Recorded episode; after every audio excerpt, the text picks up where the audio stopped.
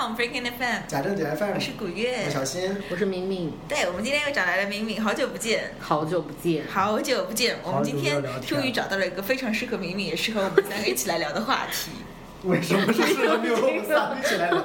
什么鬼？就三个人都喜欢聊话题，就一起来聊。对我一向喜欢聊这种话题，嗯发现了对。大家应该能够猜到一点端倪。就是聊聊最近，就是北京是什么？北京是什么学校对吧？不是北京好，不是哦广北北师大，北师大出的北师大出的这本书《关爱生命对，》的一本性教育教材一套一套丛书，丛书。从小到大嘛，它应该是整个十二册，然后每年两就是每年两次，一学期一册，对对对，就整个小学期间的看的一个书，嗯，对，小新已经拜读过了，没看完，啊，看了一部分看。了一部分，看了一部分，嗯看了一部分。有没有获益匪浅？淘宝上卖的挺贵的，然后我觉得，我觉得那本书写的挺好的，讲就是我觉得我小时候怎么就没有这么一套书来教育我，以至于我后来要自己靠着野生的变成了一个野生二手性学家，然后来搞这种事情。没 有，不要不要信的，就是去研究各种乱七八糟的东西才能知道，就是它有很多。很基本的常识，他会告诉你，然后你其实到后来，你要很慢慢的你自己来接受，要很长时间才能接受这些东西。嗯对它有很多很基础的东西，让我觉得就是挺有道理的，说的很有说的很有道理。比如什么男女平等啊，就是大家都在说男女平等，但是真的到那个地方，你会发现它里面写的，比如说同性恋，他会认为都是爱，都是爱的一种表现形式。然后男女平等，男生也可以做什么，女生也可以做什么。嗯同时说，男生你要知道，男生不管男生女生，你要知道什么样子是性骚扰。嗯就之前我们有一期节目聊过这个问题，嗯，就有一期节目聊这个问题，就是很多人现在那一期好像我也在，对，你也在，神奇了。对，然后就是这种这种，只有你在调节这种话题。我的标签是这样的，对他其实他就告诉你这些定义嘛，我觉得蛮有嗯蛮有指导意义的，对于一个小孩子来说。当然了，这本书写的还是有点有的地方还是有点问题的，的确是的确是有点问题了。嗯，先等一下，明明你写你你有看过吗？这篇教材？我当然看过。当在微博最开始那个李铁根晒出来之后，我就到处在找这些图，因为、嗯因为我发现这本书它主要一大特点就是一个图文并茂嘛，嗯，就是在一些嗯，刚所以你是看图的，嗯，我是看图的。嗯，然后他会有一些，当时李铁根儿就是他这个作为一个大的博主嘛，然后他的粉丝也很多，他就只是节选了李阿姨的那一段儿，他说李阿姨你怎么了，李阿姨？嗯然后大家就全部在后面一些营销号或者是一些大的博主，他们全都是这种断章取义。嗯然后我当时是第一反应是怎么会有人看这样的书，或者是这样的书怎么流到校园里面去？嗯但是当我了解到更多的时候，我觉得我操，这本书真的特别好，嗯这一套书都特别好，因为它是针对不同年龄段儿的孩子有不同的。呃，一些方向的也那个传输的故呃知识的传输嘛，嗯然后在二年级是怎么样，三年级怎么样？嗯其实，在他们那个年年龄段儿是没有那个性别或者是一个性的一个认知的。嗯然后，在那那个我之前在知乎上有一个看到有一个问答是真正的是一个老师、嗯教这本儿这个丛丛书的老师他在讲。哦他说最开始讲的时候，他也觉得很尴尬，那要怎么办？讲到说生殖器官这方向，还有在这个什么性性行为这个方向的时候，他也觉得特别尴尬。但是对于八九岁的孩子来说，这些东西就只是一个书本上写的一个知识，没有什么特别在大人看来是什么肮脏的不好的东西。然后后来他也觉得这些东西是应该传递给小孩儿。后来我也就关注了一些，尤其是我是做这个现在还在研究同性恋这个方向的嘛，嗯然后又尤其是后面关注到这个同性恋方向，嗯我觉得说得特别好。他就是就像那个。嗯，那个苹果它现在的输入法 emoji，它说到家庭的时候会有男男呃两个就是一家三口。如果你输入一家三口，它会出现爸爸妈妈带一个孩子，也有妈妈和妈妈带一个孩子，爸爸和爸爸带一个孩子，这样我就觉得很很棒。然后现在这个书图图书里面一直在说同性恋也是一种都是真爱嘛，嗯嗯这个我觉得他那本书其实整体来说，他的节奏还是把握得很好，就是他什么时候教什么。其实你想，就是小孩子是没有性别意识的嘛。我我想象中，我记忆中，我第一次有性别意识是在小学一年级的时候。然后那个时候我跟我一个同学关系特别好，我们两个同学就小幼儿班的时候就一直是同学。然后我们上上班上课呢，就手拉着手，手拉着手。但她是个女生，嗯，然后我上课的时候拉着她的手，然后就边上一帮小男生起屁，哎呀，拉着女生手，拉着女生手。哟，对，就是这是我第一次有所谓的男生和女生的区别，就是说我会知道说哦，原来是不能随便拉女生手的。对吧？虽然现在我觉得当时真是傻，竟然就相信了，了。对，但其实其实就是它一点点是有这个差，但是我觉得这本书它有一点点的确是有点问题啊，就是就是有些东西它写的太赤裸了，或者说不够生活化，或者说不够婉约式。比如就是刚才被截那个图说李阿姨怎么了，李阿姨，啊，对，他那段图的最大问题在于什么？并不在于他，我觉得他那个整个那张图其实也没什么问题，他就是在告诉小男孩不要受到就是性侵害嘛，就是李阿，但他用了一些我们很不常用的词语，描述的是什么东西？就是李阿姨说，呃，什么小什么小小明啊，还是什么的，把你的阴把你的裤子脱下来，我看你阴茎长没长大，就大概是这样的话。但是你觉得这样的话就很不常在生活中出现啊？是。嗯，什么？我会跟你说把阴那你茎给我看。听到的版本是什么？不就是，我听到版本把你的小弟弟露出来给我看一看，对吧？就是他他就是这种他这种书面语，包括他的那种图片，就是他太过逼真，对对对以至于会让人觉得，就是你其实是有一种误解的，就是你其实这种东西就很难界定，你一个这种图片和一个照片的区别在哪里？你画的很真的话，嗯，它的区别在哪里？对这种其实就是你像香港那套教材，它就会用动画式的，就卡通式的形式来展示对。其实你只要把这事说清楚就可以了，你没必要就做的那么逼真，以至于说让人觉得有点过于突兀、过于直白。啊、这这是当然这也是瑕不掩瑜了，就是说他有一些方面可以再融化一点。他那个自己的公告里也在说这个事情，嗯，就他说他会去改进啊，去什么什么的，这这这套书现在被下架了吗？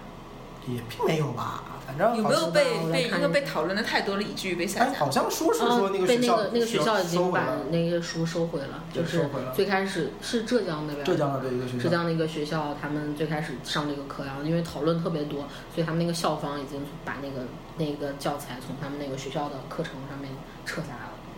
但是网上应该还可以买到这个书网。上可以买，淘宝上卖一百六一套，我看过的，好贵啊，一百六十元一套。我觉得家里在于，我觉得社会上多数对这套教材的讨论是正面的，呃并没有，我觉得是这样子的，就就是还是那句话，就负面的在什么地方？会来讨论的人都会相对来说还比较 open，嗯就是说负面的来说是一些父母会觉得，就是有些有一种论调很有趣啊，就是他说你这样子会不会反而激发了小孩子对异性的探求的程度？嗯就他会知道是不一样的，以至于他想去具体的了解一下哪里不一样。嗯这个我觉得这个思路呢就有点怪怪的，就是说，你说这种因噎废食也好，你说这种，你难道认为你不告诉他就没有好奇心了吗？这个逻辑跟暴力电影的逻辑是一样的。看了暴力电影会不会促使了你去做暴力的事情？对的，对的。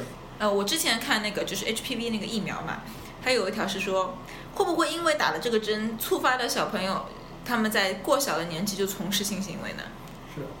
是。因为他知道这个事情，打了针之后，我有了防范，我有了一条防线，那我就不用怕了，我就可以随便的去做性行为。这种这种东西呢，你当然可以说它这个是一个双双向的一个影响嘛，肯定是会有一些人可能会受到这个影响去好奇，但也有大部分人可能会因为这，也有一部分人可能就因为我知道了，我就不好奇了。嗯这件事情你其实这种社会的，包括人的心理的东西，你是很难去一个量化来评估这件事情的。它到底它会对这个小孩子造成一个什么样的影响？嗯那大量的小孩子肯定是会好奇的，到了青春期不好奇吗？我是不相信这件事情的，打死我的呗。那学过一套书，总比你去网上看小片来学习好得多。嗯对对吧？为什么中国很多人到现在都坚定的认为什么嘴上说不要身体很诚实这件事是正常的？因为看片儿都是这样子的。那我想问，就是几岁发生性行为才是合理的呢？这件事情，我觉得是从生物学角度来说，女生来大姨妈以后就可以了吧？从生物角度来说就是这样子的。但是从那个就是心理啊，包括这种成熟，我们可能认为十八岁，或者是就这个什么时候发生性行为合理这件事情，是随着人们的观念进步来开始。对我感觉它没有一个一个具体的界界限，是不是对在传统的观念当中，当然结婚了以后才是合理的。啊，对，不管你什么时候结婚，你十五岁结婚也合理，你二十岁结婚也合理，三十岁结但一个婚也合理。四十岁没有结婚的人，是不是他就不应该拥有性行为？是的，原道理上就是这样子的。你除非对对对，就你你只能发生性行为，只能是说，要么是正式途径的合法途径，就是结婚，嗯，要么就是非法途径，嗯对吧？就是那种那种会被拘留的这种途径，嗯只有这两种途径。那当然，现在在大一点的城市可能相对好一点，可能慢慢的就是，反正我身边的朋友们基本都能接受的是，谈恋爱以后有个稳定的伴侣关系了以后，嗯可以。那这种事情也是发展起来的，因为我记得很早很早以前，我上大学的时候，我们大一的课上还会有人在讨论说，婚前性行为是不合理的。嗯我当时就我的同学还发生了激烈的冲突，那个女生当时直接站起来，就是那个男生在上面的 presentation，意思就是可以合理接受这件事，那女生站起来说：“你的老婆不是处女，你能接受吗？”嗯真的是事实发生的事情。零就是我上大学刚上大学的时候，零几年的时候，哦，那我们有有年龄差哎。现场发生。我当时是，当时我上大一的时候吧，那个时候我们呃有一个类似于公开课那种，嗯。会就直接从长沙那边请的疾病中心的一个医生过来，就直接在现场，就是那种一个礼堂下面，我们军训的时候天刚好那天下雨，然后我们大家都以为哇，今天可以不用去跑操了，或者是站站军姿了，完之后给我们通知，给我们拉到一个那个我们的礼堂里。可能坐几千人那种礼堂，然后一个老师在上面有那个大的屏幕，然后拿了一个香蕉，还有一个套套，然后给我们演示怎么怎么样。然后他当时那个老师就是说，大学期间会有一些孩子，呃，会有一些就是婚前性行为的行行为。我们不说这个行为对还是不对，但是就是告诉我们应该怎么样，呃，有一个安全的防范措施。所以当时就已经把这个婚前性行为摆在一个会发生的一个一个一个嗯可能性，对对对。关键在改吧，因为我当时上大学的时候也在也在上，其实就是我刚才说到这套书嘛，就是如果就是因为我现在是慢慢的慢慢可能有很多各种各样的的知识过来，就知道各种东西，才有这些一些的价值观的那个养成。那其实从小培养这种价值观，我觉得是很好的，对对就是给小孩子培养这种价值观。我觉得这本书它一个嗯，我自己的看法就是它一个很大的问题就是它没有一个循序渐进的，我们在整个社会里没有一个循序渐进的过程。比如说我们。它这本书一共有十二本嘛，比方说我可以先推出几本，嗯，然后它现在是直接把这十二本书原原本本的一下子放在你面前了，嗯然后这样有些家长他就没有办法去接受，哪怕是我们现在这些书叫嚣着说这一本书这一本书把孩子教坏了的家长很多，他们其实在结婚之前已经发生了婚前性行为，或者是他们就是私生活很乱，但是当他们面对自己的孩子去接触这个书的时候，他会觉得这个东西会把孩子教坏。但是我觉得，像我回忆到我之前上初中的时候，我们是那时候学生物嘛，就有一章是有关这个生理卫生的。当时是老师就说，嗯我们这一节课大家自学，对，我们也是这样子的，大家自修。大家自学。对，他其实就只是讲了一下就是生理构造，包括其实都没有讲具体的行为，就只讲生理构造，都已经这节课自修了。对对对，我们就老师直接就讲说，嗯、大家说，呃，看到第几面第几张图，这张图是要考的。他只说这张图要考的，那么我们无论如何全部都会记下来。然后他在卷子上出出现几次之后，我们就知道什么是什么是什么卵巢啊，什么是子宫啊，怎么怎么样。但是当时这个课，我记得就是整个班出奇的安静，大家都红扑扑的脸在那低着头看。对的，是的，就是有一种少年人的羞涩，你知道吗？跟现在满满天飞黄坐段子的在这里不一样，谈这样的事情。跟现在满天飞黄段子的不是一个自己，你知道吗？对对对。对，但但其实其实就是这样，就是可能是我觉得是父母对于就是中国人对于父母的要求是造成了他必须这样子。就所谓的中国的传统教育里面，所谓君君臣臣父父子子嘛，嗯你必须要有一个父亲的样子。你父亲的样子就是什么样？就是去保证你的孩子在孩子是面前做示范吗？就是你你要在孩子面前保持威严啊，嗯你要在孩子面前去让孩子杜绝这些乱七八糟的东西啊。对，所以就是这样会那个等级观念特别强的。对，就是父亲要有父亲的样子，母亲要有母亲的样子。所以就是实际上来说，就之前在说嘛，中国直男最厉害的是什么？最厉害的是妈妈。啊，对，因为因为孩子的教育都是妈妈教育的，在中国传统家庭教育里面是孩子是由妈妈教育的，然后父亲是嗯不不负责这一块的，男主角尼维亚是不负责这一块的。嗯那既然孩子有直男的思想，那肯定他妈妈也是，不然他受教育的途径就是这样子拿传过来的。啊，你这样一说，我觉得我以后要是有小孩的话，天哪，这个我 有点方就是孩孩子这件事情真的是，就是中国的父母，中国式的父母是一个很怎么说呢，是一个肩负重任的角色，对，他的责任感极其的重，以至于现在很多人是会有点怕的，比如我。不知道是不是我自己的感觉，是我们这一代可能和上一代这个断层特别明显是的，，特别明显。特别明显。我们可能这一届这一代，不是我们这一届啊，就我们这一代可能就是改革开放之后。然后我们接触到的新鲜事物特别多，嗯然后跟我们父母那一辈的这个呃思维还有这个想法的差异，就会比我们的父母和他们的父母之间差异要大很多。嗯，因为是，其实就是中国发展太快了嘛，对对对在这几十年相当于是欧洲几百年文化断层了文化断层非常重，而且嗯说说说实话，就是我们这代人受到的教育是很西式的，嗯你会有很多传统性的就是西式的思维，比如说大家都说人人平等啊，人人平等这个观念，其实这个观念是非常西方的。它的源头在哪？它源头在于上帝面前人人平等，它是个宗教的观念出来的。在中国传统观念里没有所谓人人平等这个，我就是并不是人人平等的。嗯，传统的阶级观念是很重的。那我们都是在接受这个东西，我们现在反而认为这是一个非常正确的观念，基本上无法辩驳。你即使知道宗源源头是宗教，你也不会说。但其实这个东西对不对呢？这个大家可以讨论吧，这个再说。但是我们接受太多西方式的 open 的东西，以至于我们有的时候，而且接受的是更先锋的，因为它传过来更快，更传统那种反而。因为我们是在左派理论下长大的。对的，我们是在一个左派理论下长大的，这个就很合理啊。其实就是在这个有一本就是讲婚姻的书里面就在说嘛，说这个就是左派的理论里面的婚姻是一件更加神奇的事情。它其实就是在中国的。一直以来教育里面，就婚姻是跟爱情什么的没有关系的。嗯，对。其实只有最近才开始，你早年间的那种婚姻，就是婚姻本身就是为了繁衍啊，或者怎么样子的。对对对。所以在传统的认为当中，这种是没有没有爱情关系的。嗯。那你就是一个交易，那你交易当中就保证了两个人的纯洁，就女生的纯洁是很重要、很重要、很重要的一件事情。所以这就是传统的，就是所谓的我们婚前不能性行为的源头的来源。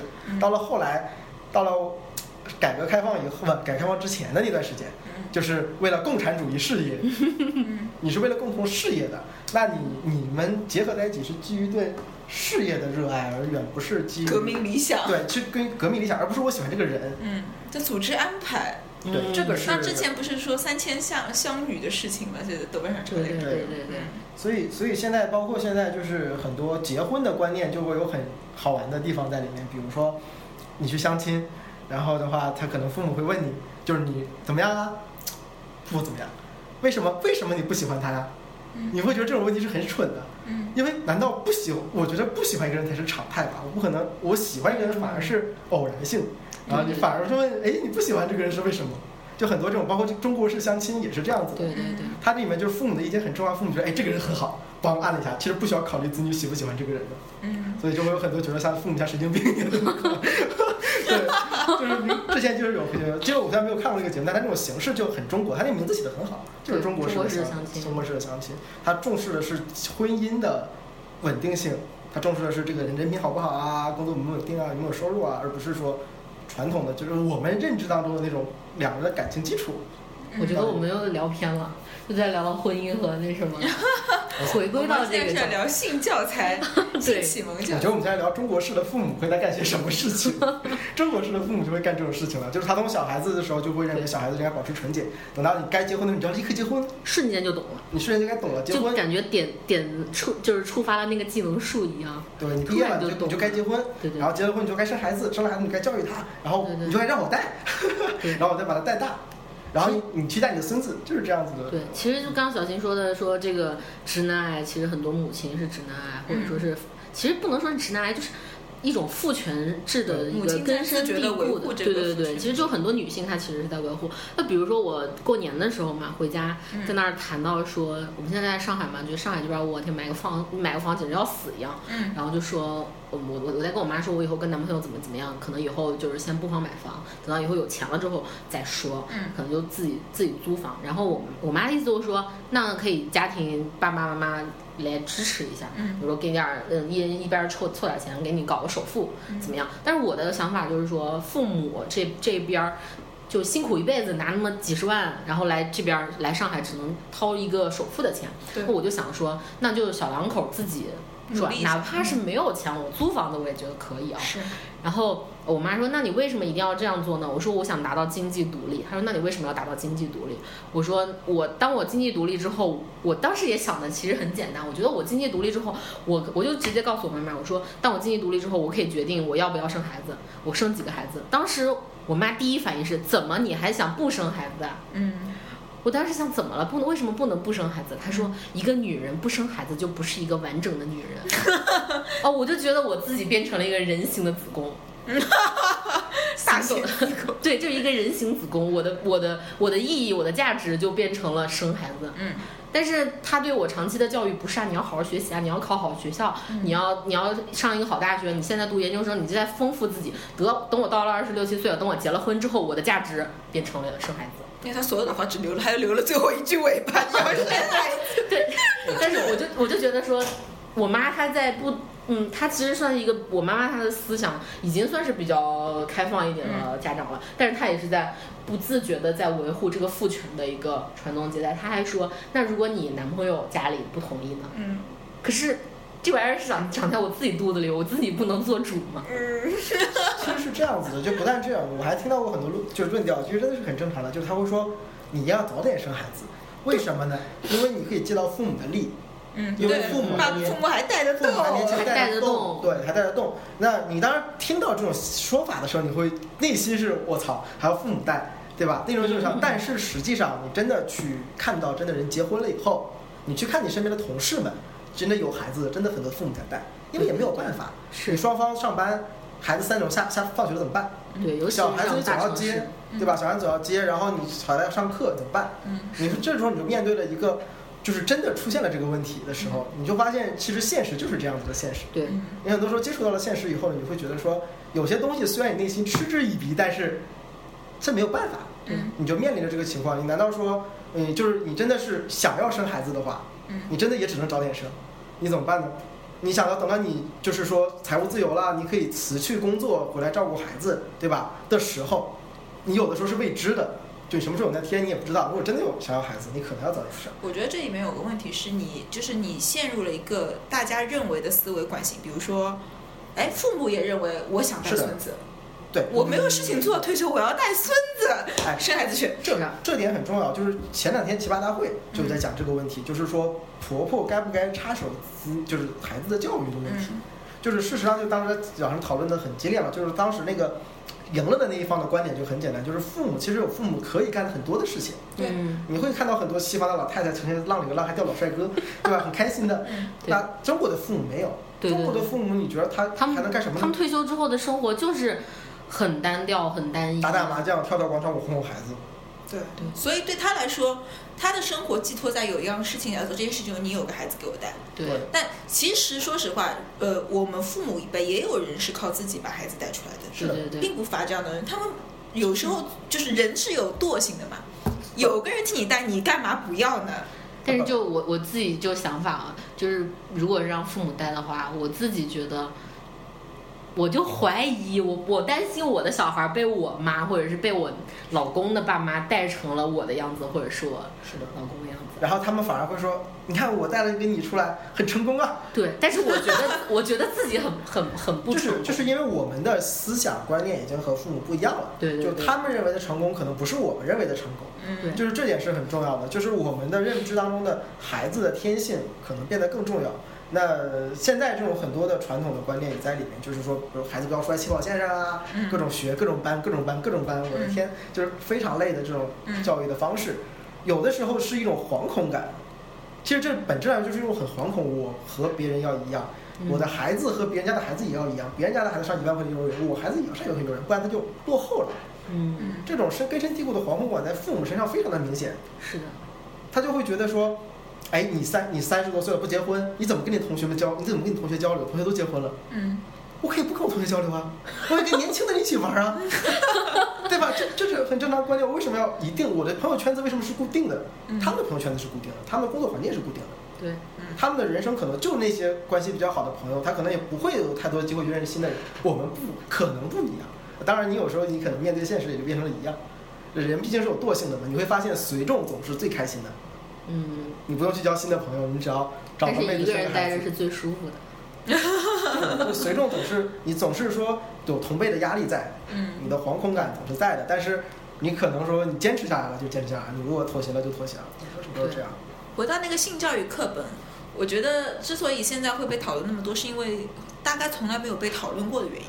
因为我们父母他们本身可能没有从他们的父母那里受到性教育，对，我们也很几乎没有从我们父母那里受到过任何性教育的启蒙。至于说到这儿，我想起来了，上半年吧，因为我就上半年来到上海嘛，然后跟我男朋友住一块儿，然后我妈有一天给我打电话，这个时候呢，她跟我讲，因为她在此之前问过我很多次，你是不是你在哪儿住？然后我就跟她说我跟男朋友在住，嗯然后她也一直没有没有有一个什么表态，不同意或者怎么样，我就不想，对他可能就是已经，我当时想的是他已经默认了，嗯。然后他终于有一天，这是我去年是二十四岁，嗯就二十四岁已经过了，终于有一天，我妈跟我正式的谈到了性教育这个方向，嗯。她告诉我，啊、你跟谁谁谁住在一块儿，嗯。但是不能够婚前，就是他很隐很晦涩的跟我讲，不要在婚前有小孩儿，这是丢人的事情。嗯然后怎么怎么样，你毕业之前是不能结婚的，嗯怎么怎么样。然后婚前，嗯，如果要是他想的是，呃，如果要是打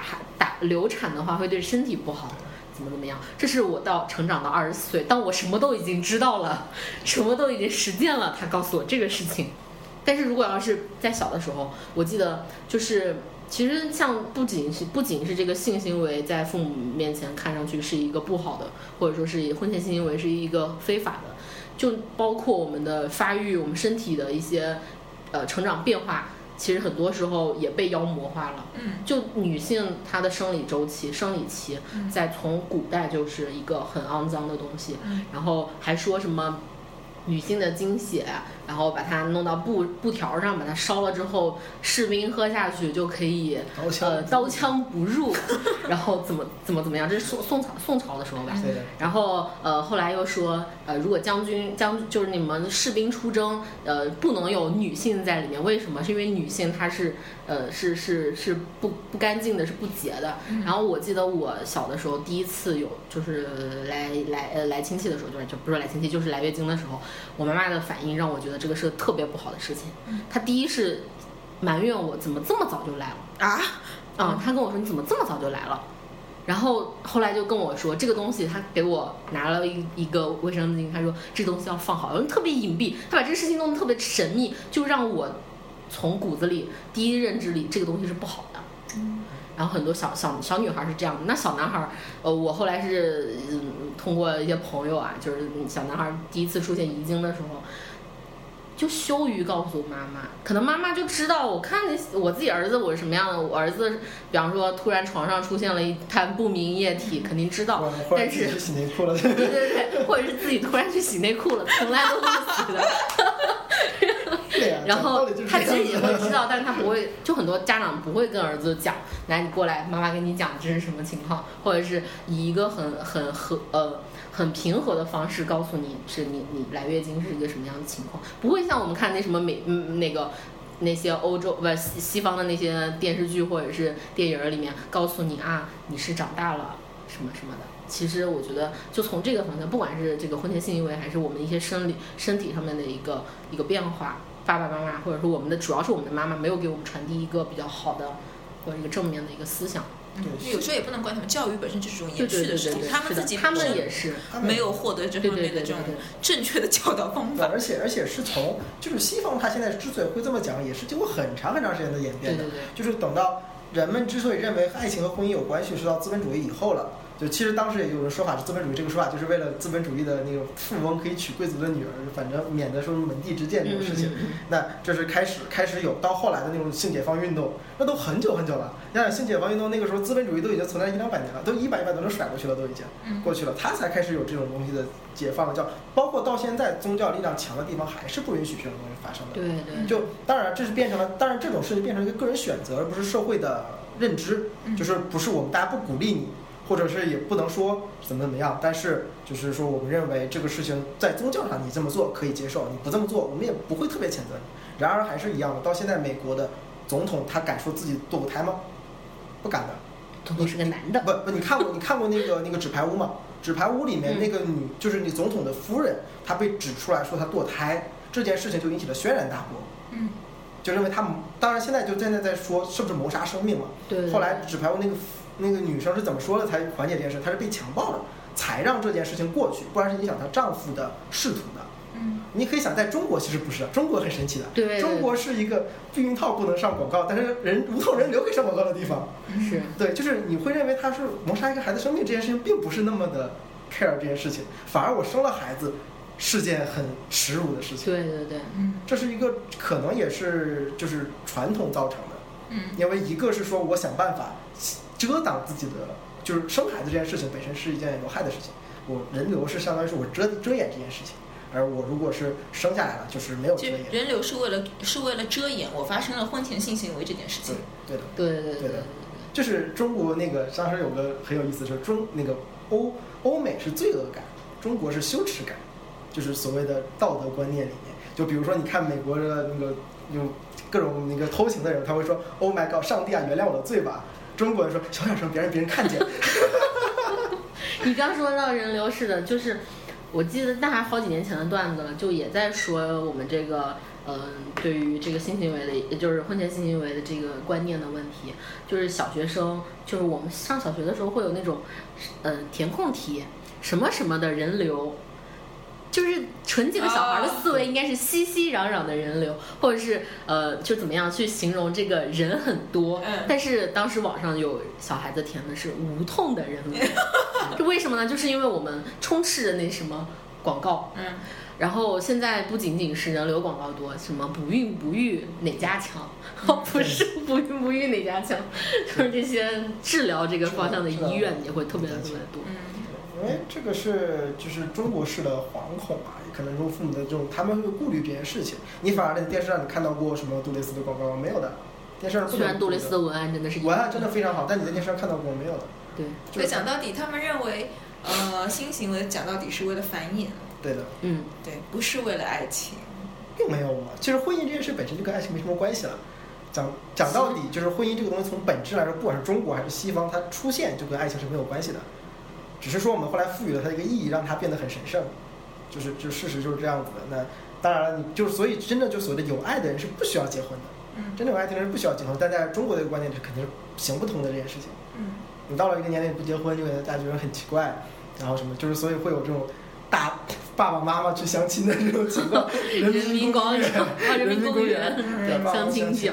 人民公园相亲是什么？是就是在看条件，两边觉得，哎，我觉得我的家庭条件跟你家庭条件差不多，嗯，孩子，哎，你孩子工作稳定，孩子工作稳定，这两个人什么样子其实并不重要。我之前看了一个节目说，呃，人民公园的相亲角就感觉跟贩毒一样。你带货了吗？嗯，我带了。你要先给我看看你的货。这边人多，我们到旁边被别人看上了，就是，就我感觉就是，我其实自己特别觉得相亲是一个特别很物质的一个东西，他就把一个人给标签化了嘛，就是看自己的相亲对象，别人给你介绍什么样的相亲对象，你大概就知道自己在别人眼中是一个什么样的价格。嗯，其实不带相亲是物质化，你像现在很多东西都在物质化。前两天奇葩大会在讲一个很有意思的，就是。如果你要生二胎，你家老大不同意，你会怎么？就是你会怎么办？你该不该生？嗯。然后当时那个女生二十三岁，她说：“我跟我妈讨论过这个问题。我妈跟我说了这样的点，就是如果我现在给你生个弟弟，等到我等到弟弟长大了，这个时候你会面临什么情况？你弟弟要上大学，嗯，要结婚，要生，要买房子。我们已经老了，你要赡养我们，你的压力会很大。对。当时蔡康永一脸懵逼啊！难道二十多岁还要父母给买房子？嗯嗯。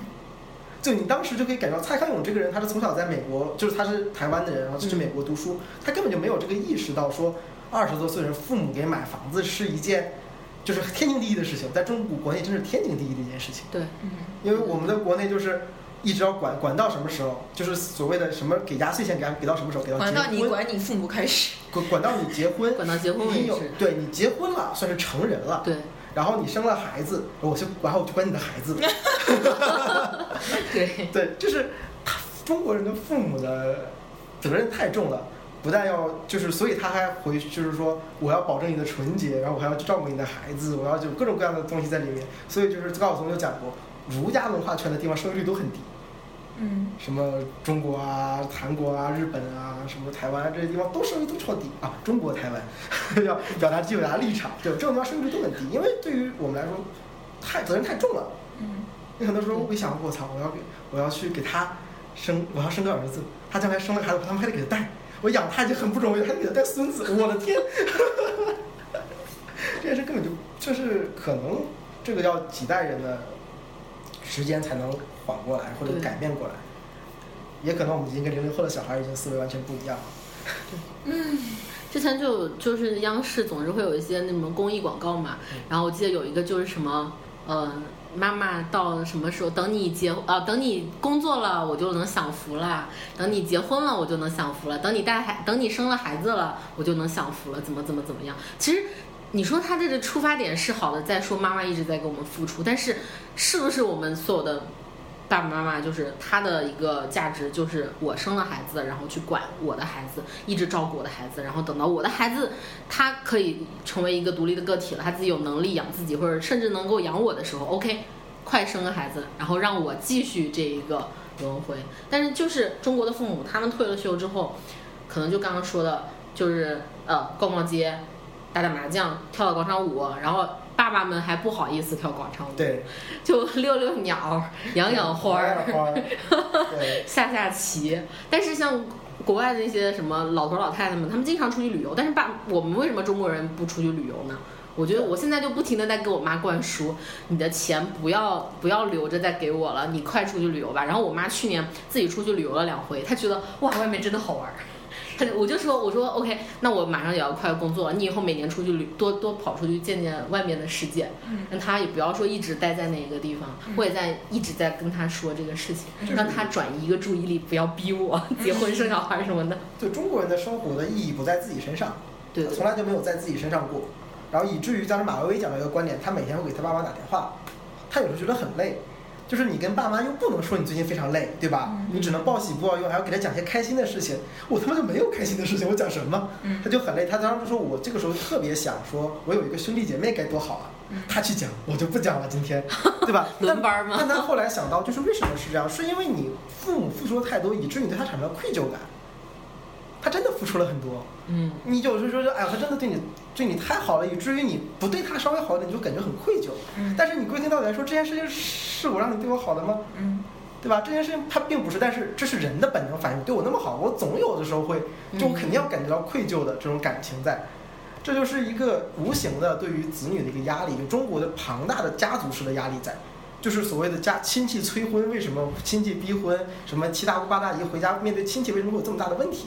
嗯，很多时候就是在于说，他们太团结一致了，太相亲相爱了，以至于你有的时候你觉得你是在破坏这种环境。你当你去破坏一个环境的时候，你自然会觉得你是有点愧疚感。人家好像那一家人变成一个入侵者你变成一个侵入者，你变成一个格格不入的人。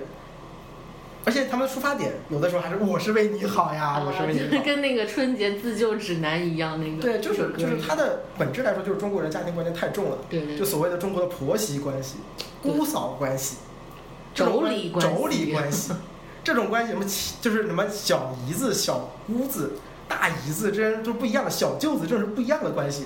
就比如说什么，你姐夫是不那个小大舅子是可以那个有的时候不能打这个妹夫的，那小舅子可以打姐夫之类的这种关系，就很有意思的，就在传统的观念里面。嗯，太复杂，以至于说你有大量的精力耗费在家庭上，对然后你就变得你的家庭变成你的人生非常重要的一部分。对。但是我现在就觉得，我为什么刚刚说我们这一代和我们自己父母这一代，就是嗯、呃思维就是文化断层特别明显呢？我是觉得我们那一代的，我我们爸妈那一代就是一直对孩子好，觉得我一定要把什么全都给你。但是在我的看法就是，当我自己还没有能力，就是当有一个东西特别好的时候，我自己都还没有享受，为什么要给孩子呢？我怀你那么辛苦十个月，完之后生你还得从鬼门关走一道，我觉得是孩子欠我的。嗯我觉得他得对我好，但是我还得不停的为他付出这二十多年或者怎么样，或者甚至更长的时间。完之后他还不一定能够来回报我，我就觉得这个投入产出比很不合这叫什么？这个东西在父母那边叫责任，嗯嗯，它是一种责任。当你说出来，哦，我为什么要为他这样子？你是自私。对，我就觉得我自己特别自私。对，是的，是的，就是在中国传统观念，这样叫自私，嗯而那样叫责任。嗯对但是你要知道，责任是可以选择的，嗯对，但是他并没有，很多时候并没有给你这个选择的余地有那么大。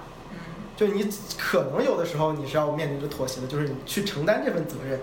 那可能有的时候，你当你完全不承担这份责任的时候，社社会所谓的评价就会对你变成了自私。尤其中国还是一个道德评价非常奇葩的地方，是吧？包括现在网上也是甚嚣尘上，一般在这里说各种奇奇怪怪的言论。有的时候你会看到，就是中国人所谓的思想改革任重道远，就其实还是还是这样子的，传统观念真的非常的重。所以我们最后从性教育课本聊成了对思想观念的批判。也不是观批判吧，也没有批判吧我我觉得不是批判，这种他这种思维方式有的时候是好的，你有的时候是能感觉到那种亲情式的温暖的，嗯，而且真的说实话，你可以变得很懒惰，对，你可以变得很懒惰。就你刚刚说的，爸妈能够给你带孩子，我干嘛要自己带呢？对你比如说结婚，你要知道，你看过参加过婚礼，你就知道结婚是件多么繁琐的事情。我的天，从头到尾，你想两个人搞定这件事情，绝对崩溃。现在好了，七大姑八大姨一上阵，你只要你只要按照节奏把你该扮演的角色扮演完就可以了。对对对，就是很多时候，中国的孩子也习惯了这种安排啊。我不需要去考虑一些什么事情，包括很多孩子到高考填志愿，到人生找工作，都听父母的呀。我不需要去动这个脑筋的，动脑筋是很累的一件事情。对，所以讲到底，你不要抱怨父母让你生孩子，因为你前面全都是给他们操纵的。对你，当然了，你就之前有个网上有个段子说，你父母不要抱怨孩子反对你，因为这个孩子是你教育出来的，你只能说明你孩子教育的很好，他产生了自己的独立的思想，他才会去反驳你的意见。他有自己的独立的人格，就像当年地主，我们民国的地主送孩子出去留学回来革自己的命一样。对，就就是这样子的一个道理，就是你教育的太好了，以至于他有了自己独立的人格，他不希望接受你的这个支配。是，所以就是有的时候想想中国的这些有的父母是也是蛮可悲的，就是说我送了一个孩子出去，他就离我越来越远了。那嗯他知道这样是好的，但他从他的教育，从他的生活环境里，他不觉得这样是好的。他内心可能不喜欢这样，但他知道这样是，他很挣扎的。他其实他有时候比你还要挣扎，因为你要知道你在做这些事情的时候呢，你是有人生还有无限选择的，而他已经他已经没什么选择了。